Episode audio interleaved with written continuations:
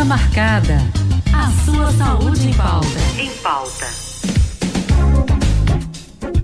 E nós estamos na semana do autismo. Falar sobre esse assunto é muito importante. A gente tem alguns dados aqui que nos chamam a atenção então é importante trazer para vocês. Sobretudo, olha, a Organização Mundial de Saúde, a OMS, diz que a cada 68 crianças, uma é autista. Veja só. O que diz a medicina e a genética sobre esse aumento de crianças com autismo é o que a gente quer saber agora, conversando aqui com a fonoaudióloga e diretora da Clínica Somar, doutora Alessandra Sales. Doutora Alessandra, seja bem-vinda aqui ao Vida Leve. Boa tarde para a senhora. Boa tarde, Anne. Eu que agradeço viu, pelo convite. E vamos lá, conversar sobre esse tema tão importante, né? Vamos, vamos sim. Inclusive, temos muitos ouvintes aqui que são testemunhas também desta doença e querem também saber mais. E eu comecei aqui é, a nossa parte aqui de saúde do Consulta Marcada justamente falando desse dado que a gente tem da OMS. E eu já começo perguntando o que, que acontece que a gente está vendo agora mais crianças sendo diagnosticadas com autismo? Vesane, atualmente existe uma facilidade maior para esse diagnóstico. Casos que antes eles passavam despercebido, eram um autismo dito de um, um comprometimento menor, então não se fechava um diagnóstico. Atualmente, né, como cada vez mais a população está conhecendo mais esse transtorno, né, os médicos estão atentos, então a gente tem um número maior de pessoas diagnosticadas. E tem também toda a parte, assim, é, é, relacionada aos, aos, nossos hábitos mesmo de vida, alimentação, questões de medicação, muita coisa que pode estar influenciando aí nesse diagnóstico, né? A genética também está muito forte. E aí vai tendo esse aumento dos casos. Então, tem tanto esses fatores né, ambientais, o nosso dia a dia, tudo isso que influencia nesse aumento no, no, no número de casos, né, quanto as questões genéticas e a facilidade né, maior para esse diagnóstico. Ainda existem muitos casos que se passam despercebidos atualmente, mas se a gente comparar a anos atrás, né, hoje em dia a gente tem uma facilidade maior para tá, é, para esses casos receberem um diagnóstico correto, né? E por falar em diagnóstico, não é, doutora? Então, no caso, o autismo, até falei aqui que é uma doença, mas ela não é uma doença, então. Ela seria o que? Uma condição humana? Como é que a gente pode enxergar isso? É, a gente fala que é um transtorno do neurodesenvolvimento. Então, Entendi. o indivíduo ele já nasce com alguns, algumas, alguns sinais aí, né? Muitas vezes, é, quando o bebê é algo muito sutil, dificilmente a família percebe, a não ser que seja uma família que já tenha outros casos ou que seja uma família de profissionais que atuem com isso. Mas ele é um transtorno do neurodesenvolvimento. Não é uma doença, né? Até porque não tem cura mas com as intervenções, né, as terapias, a família envolvida, a gente consegue ter uma qualidade de vida, consegue avanços importantes para esse indivíduo, né? Mas realmente não é uma doença, é um transtorno do neurodesenvolvimento. Entendi. E por que, que doutora, tem sido tão comum a gente diagnosticar essa situação? Veja, é, como eu falei, hoje em dia está mais fácil esse diagnóstico, né? Existem vários fatores genéticos que estão aí envolvidos, então é, familiares, né, que às vezes o pai ou a mãe tinha uma carguinha genética, algo aí, né, para desenvolver um autismo, mas talvez ele ficou com algumas características, ele não fechou esse diagnóstico, mas isso pode ser passado, essa carga genética pode ser passada para o filho, né, e aí hoje em dia isso vai, é, é, vai sendo passado aí, a gente vai conseguindo fechar esses diagnósticos que antes não eram fechados. Então, existe todo um, um estudo genético, a genética, tá, um estudo genético, a genética está muito forte e também muitas questões ambientais também são estudadas, né? O uso de medicamentos, sabe, durante a gestação, esse cuidado mesmo, né, com alimentação, qualidade de vida, isso tudo também pode influenciar muito para o aumento de casos, né, que hoje em dia aí com a vida corrida de todo mundo, a gente precisa ficar atento também. Sim, perfeito, com, com certeza. E a gente fala também nessa questão do diagnóstico e também, sobretudo, dos pais, não é? Porque muitos pais, a gente vê também algumas situações assim, eles se negam a admitir que os filhos são autistas ou demoram para aceitar. Por que, que, isso acontece? Porque uhum. isso pode prejudicar muito, né? Isso, isso. A gente se coloca, né, um pouco no lugar dessas famílias que, assim, num primeiro momento, não é fácil, né? Todo mundo que pensa em ter um filho não imagina ter um filho que venha a ter dificuldades, né? E aí, o quanto isso é, traz uma mudança, assim, na rotina de vida dessa família, né? E aí, para a família, isso tem um peso grande. Então, nesse primeiro momento, vem a negação, uhum. né? Eu não quero, eu não aceito, é, se tenta assim é, um profissional que diga talvez que, que, diga que não é né, esse autismo ou pro, prefere não buscar profissionais. A gente tem casos assim que a família prefere nem buscar o profissional para não vir a receber o diagnóstico, Sim. sabe? Mas é importante que a família ela passe, ela, ela vai passar por esse sentimento, né, essa negação, mas que isso seja apenas uma fasezinha curta, porque se permanece nessa negação com certeza, né, a criança ela vai ser a, a, mais prejudicada com tudo isso, porque a gente precisa sair dessa negação e ir em busca realmente das, do melhor tratamento, né, das melhores intervenções, da própria família, né, em busca de como está lidando com essa pessoa com autismo. Então, a gente entende isso num primeiro momento, a gente sabe que não é fácil, né, ninguém é, é, imagina ter um filho com dificuldade, mas é importante vencer, um, vencer isso aí, né, e à luta.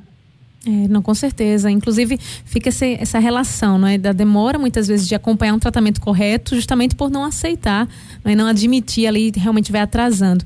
Mas, por exemplo, doutora, quem, quem, está nos escutando, que é mãe, que é pai, qualquer responsável, como é que eu posso identificar que talvez o meu filho seja autista?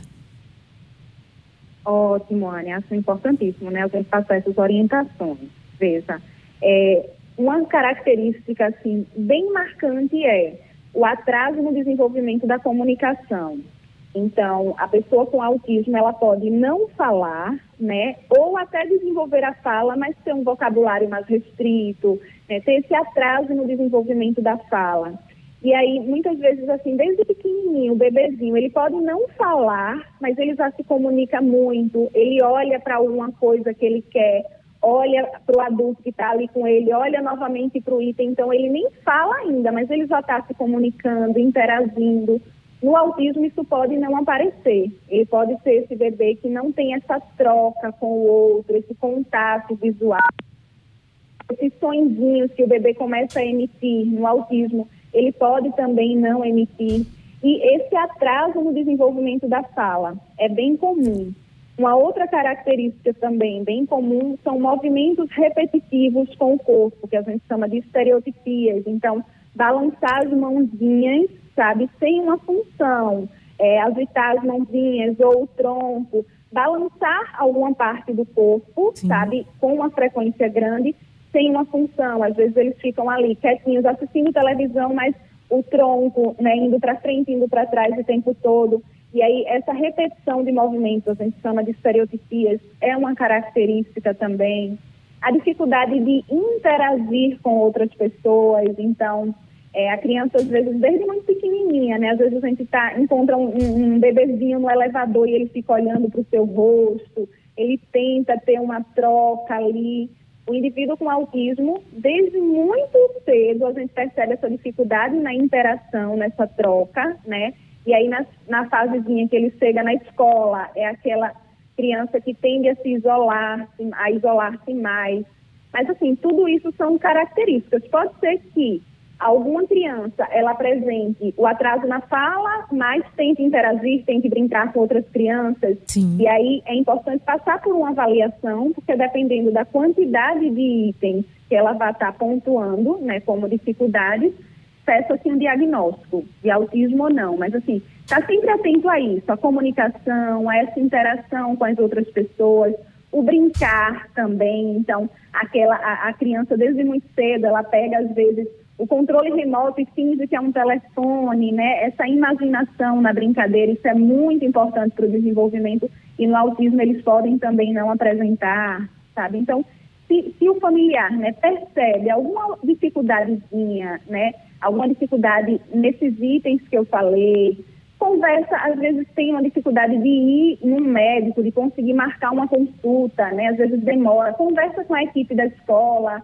vê se eles percebem alguma coisa também, sabe? E vai em busca aí desse tratamento. Isso é muito importante e fundamental. A senhora falava de algumas características uhum. e uma delas, muita gente comenta, né? Queria saber se é inerte a todos ou pode acontecer realmente em algumas, uhum. algumas pessoas. Por exemplo, todo autista ele é gênio, porque tem algumas crianças com autismo que apresentam ali, de repente, um QI elevado, não é isso? Uhum. Isso, isso. É, acontece muito, assim, de alguns eles terem habilidades muito fortes para determinada área. Por uhum. exemplo, ele ser muito bom em matemática. Como assim, né? A gente tem, nós temos os nossos dons, temos as áreas que nós somos melhores, né? E as, aquelas áreas que nós temos mais dificuldade.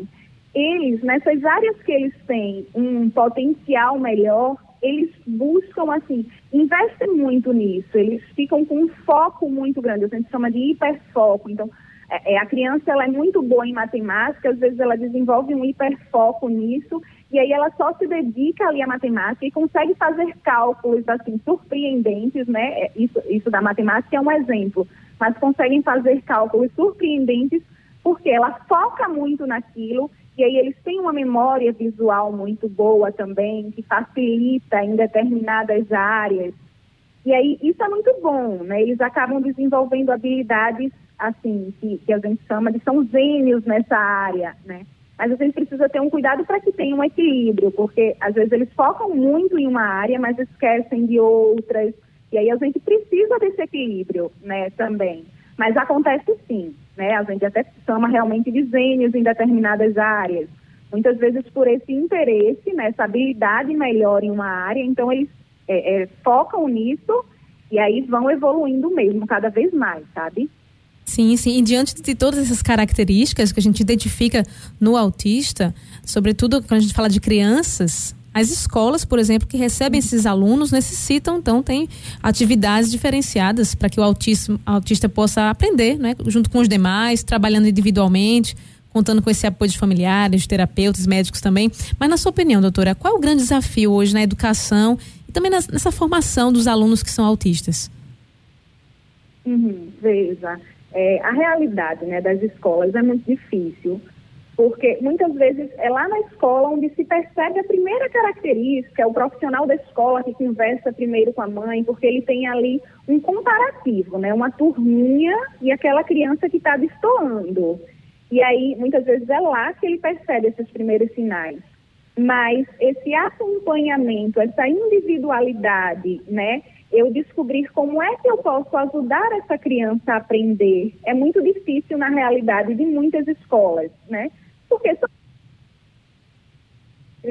falta mesmo é capacitação, palestras, profissionais que entendam da área, estando mais próximos desses profissionais que estão dentro das escolas, sabe?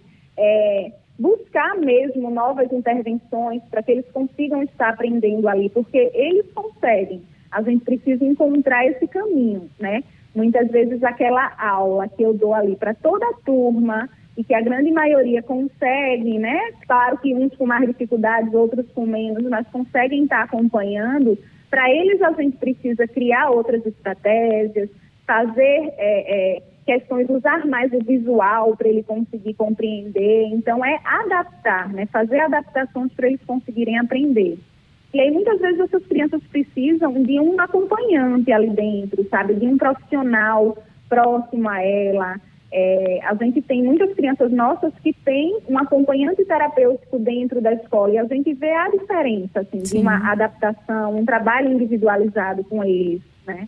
E aí a própria escola também ser muito orientada, conhecer o autismo, sabe? A gente ainda precisa é, é, trabalhar muito para melhorar aí cada vez mais, sabe, esse cenário da educação com relação ao autismo. Com certeza, informação, conhecimento sobre não é, essa condição é o mais importante para a gente poder realmente então dar o melhor para aqueles que, que portam então o autismo. Doutora Alessandra, a gente já está já terminando aqui o nosso tempo, mas que você pudesse deixar então agora as considerações finais e também as suas redes sociais, onde é que a gente pode também acompanhar mais, mais informações sobre o autismo, acredito que é muito importante. Isso, Zóia. Veja, eu gostaria de convidar né, todos os que estão aí nos ouvindo para estarem juntos com a gente, né? Dia 12 de abril é o Dia Mundial da Conscientização do Autismo. Olha. E a cor que representa o autismo é o azul. Então vamos todos vestir azul, né? Sair pelas ruas de azul, conscientizando as pessoas. Nós vamos ter no dia 12 de abril vários eventos. Então, é, profissionais da Somar vão estar na Orla de Olinda, hum. certo? No Parque da Jaqueira e no Parque Dona Lindu, de nove a meio-dia, conscientizando a população, tirando dúvidas. Então, se você é pai, mãe, está desconfiado de que seu filho tem alguma dificuldade, vai num desses pontos, nossos profissionais vão estar lá fazendo atendimentos gratuitos, tirando dúvidas. E à tarde a gente vai estar tá, vai tá acontecendo uma palestra na Livraria Jaqueira do Recife Antigo, sobre o autismo de uma forma geral também, para conscientizar a população. E essa palestra ela vai ser às 13h30. Logo em seguida, às 16 horas, nós vamos fazer uma caminhada. Vamos deixar o Recife Antigo todo azul. Olha só que maravilha. Então, a gente vai sair da Livraria Jaqueira e vai até o Marco Zero. E todos estão convidados. Com certeza. Então, 12 de abril, o Dia Mundial de, de Conscientização sobre o Autismo. E doutora Alexandra também, com certeza, pode deixar, viu, é, doutora, as suas redes sociais para a gente poder também acompanhar e estar tá atenta a esse dia que vai ser muito importante aqui. Joia, o nosso Instagram é Autismo Somar. Autismo Somar. Podem curtir lá é, seguir a nossa página, né? Que Perfeito. todas as informações a gente vai estar colocando lá. Maravilha. Então a gente vai poder acompanhar então próximo mês, dia 12 de abril, esse dia todo especial, para a gente é, alertar também, não é toda a população, sobre o autismo. Doutora Alessandra, muito obrigada Sim. aqui pela atenção dispensada com esse assunto que é tão importante, que possam ter outras oportunidades então para a gente adentrar ainda mais nesse assunto. Muito obrigada. Joia, Anne, agradeço também. Boa tarde para a senhora. Boa tarde. Eu conversei com a doutora Alessandra Sales, ela que é fonoaudióloga e também diretora da Clínica Somar, falando sobre o autismo e os desafios atuais da neurociência sobre este assunto. Nós estamos nessa semana de conscientização também sobre o autismo. Então, se você perdeu essa entrevista ou pegou na metade, quer compartilhar também esse assunto com quem também tem, né, quem, quem importa essa condição, você pode também ter acesso. Daqui a pouquinho no site vai estar disponível para você. radiolinda.com.br lá no canal de podcast. Você clica lá e vai estar disponível então os conteúdos para você baixar e compartilhar. Também agora, agora mesmo já está lá na plataforma do nosso YouTube, youtube.com/barra Rádio Olinda Oficial. Você que nos acompanhou ao vivo também pode já já agora no final já compartilhar também para quem você quiser todos os nossos conteúdos. Aproveita, não esquece, se inscreve, ativa o sininho, porque aí você pode acompanhar sempre ao vivo todas as nossas entrevistas. Consulta marcada. A sua saúde em pauta.